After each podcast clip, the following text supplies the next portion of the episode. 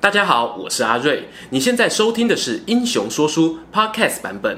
如果你想要观看有搭配图文的影片，欢迎到 YouTube 上搜寻《英雄说书》，诚挚邀请你订阅我们的频道哦。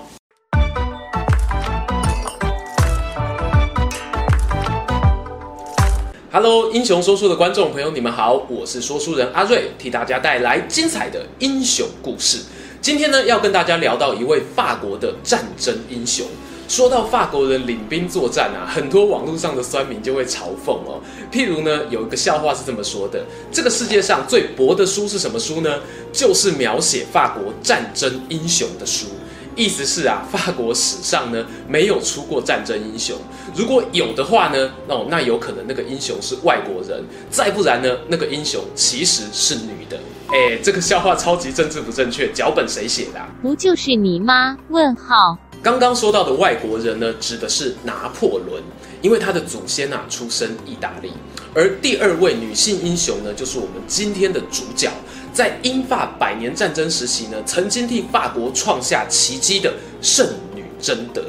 这个故事啊，得从西元的一四二八年开始说起。当时英国和法国战争打得火热，英国的摄政王贝德福德公爵呢，带领军队包围了奥尔良城。法国这边呢，顽强抵抗的呢，则是王太子查理，也就是后来的国王查理七世。被包围的奥尔良城啊，是商业大城。法国另外还有两座重要的城池，分别是政治中心巴黎、文化中心兰斯。不过这两座城池呢，当时都已经落入英军的手中。换句话讲啊，奥尔良城呢，当时有一点像是南宋的襄阳城。风中摇曳的烛光，不知道这个烛火何时会熄灭。很多人好奇啊，为什么此刻带领法国的不是国王，而是王太子？原因啊，是其实法国这个时候呢，不算是有正式的国王，因为在八年前呢，英国曾经逼迫法国签下一个屈辱的特鲁瓦条约，内容是什么呢？英国要求剥夺法国王储的继承权。只要五十二岁的法王查理六世一走，王位就由当时三十四岁的年轻英王亨利五世接任，两国直接统一，很好，很棒棒。本来啊，这个条约呢，几乎是把法国压得不能翻身，殊不知造化弄人，年轻的亨利五世呢，竟然要比查理六世还早蒙主丑召，而他的儿子亨利六世即位的时候才仅仅一岁。连妈妈十块都还不会讲哦，你跟我说要当法国国王，捆蒙捆呐，卖喊名啊！于是呢，双方一言不合就开打，僵持在我们刚刚提到的奥尔良城。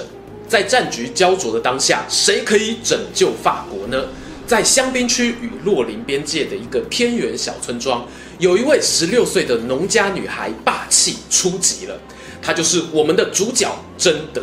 相传呐，贞德呢，他从小爱护小动物，信仰虔诚，有礼貌，孝顺父母，根本就是东汉时的举孝廉，现代的模范生。但是呢，这都不算什么。英国、法国呢，当时大部分都是信仰天主教。贞德呢，是一个从小受到天主祝福的孩子，支持他出来参选啊，不对，支持他拯救法国的最强后盾呢，就是他曾经在梦中得到大天使米迦勒、圣玛格丽特与圣凯撒琳的启发，对他说啊，法国的命运就在你手中。阿姆迪后利嘎仔，我是一个台湾囡仔哦，这种托梦什么的故事吓不倒我的。西元的一四二九年，奥尔良城呢已经被包围了好几个月。贞德和父母所居住的村庄虽然没有被战火给直接波及，但是呢，奥尔良城可能陷落的消息还是传到了村民的耳朵里。贞德呢知道自己不能再沉默了，他必须要勇于承担。于是呢，他就照着三餐去拜访附近的军队指挥官，有时候宵夜吃完睡不着，还会加码多拜访一次。让我上战场吧，拜托，让我上战场吧。求求你让我上战场吧！指挥官啊，被烦到受不了，终于答应要带贞德呢去王太子查理所居住的西农城堡。路上还特别交代他哦，我只能帮你到这里啦。主公要不要相信你呢？不是我可以决定的。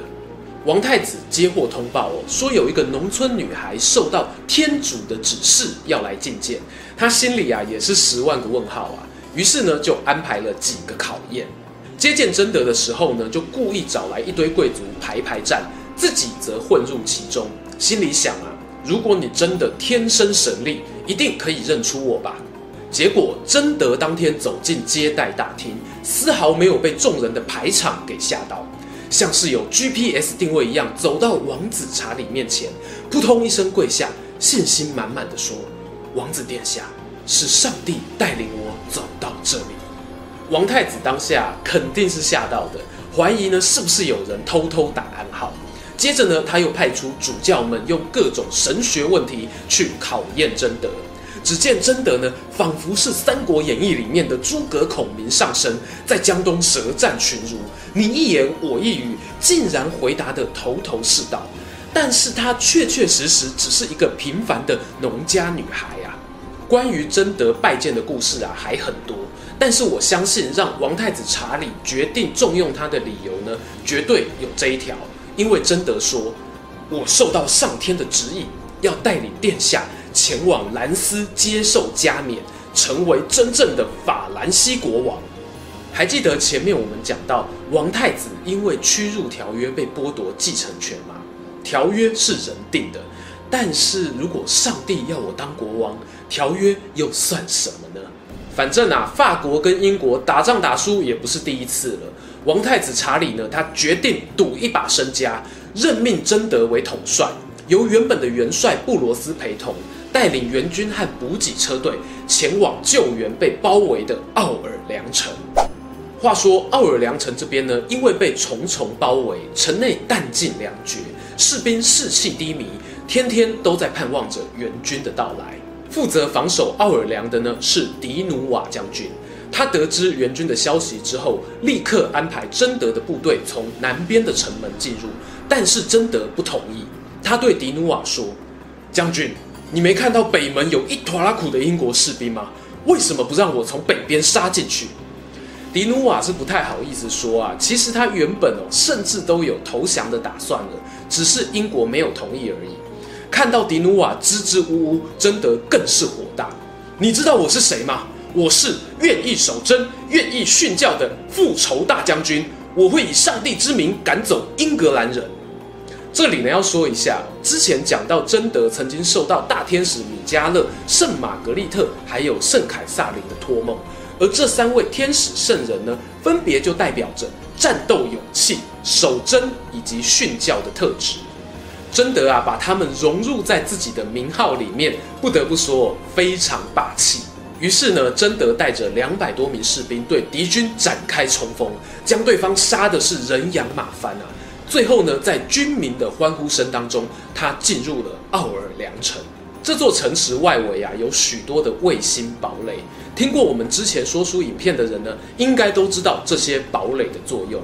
没错，听说书长知识，这就是史书上面三不五时要炫一下的犄角之势，用来破解包围。然而呢，贞德没有在听阿瑞说书啊，他从小出身农家。理论上呢，应该没学过兵法，但是呢，当他带领法国士兵来到此处，他竟然十分清楚地下达指令：先打最小的两座堡垒，然后再对最强大的土列尔堡垒发动总攻击。贞德呢，他手下的法国士兵原本是很没有自信的，但是经过一段时间的相处过后啊，大家竟然都像是喝了乖乖水一样。无论是再怎么粗鲁野蛮的老鸟，都对他言听计从。我想，这大概就是所谓的精神魅力吧。在进攻堡垒的时候呢，神奇的事情发生了。过去那些啊还没有交手就闻风而逃的法国弱鸡，此刻呢就像是打了禁药的战斗机，一只只奋不顾身的往堡垒直冲过来。英军指挥官呢看到贞德身穿崭新的银色战甲。左手握着圣凯撒琳赐予的圣剑，右手高举着白色鸢尾花战旗，十分的醒目，连忙下令放箭，一箭射中了贞德的左肩，让他负伤退场。哪知道啊，隔没多久，贞德包扎好伤口，重回战场，用没有受伤的那只手继续高举战旗，下达了全面攻击令。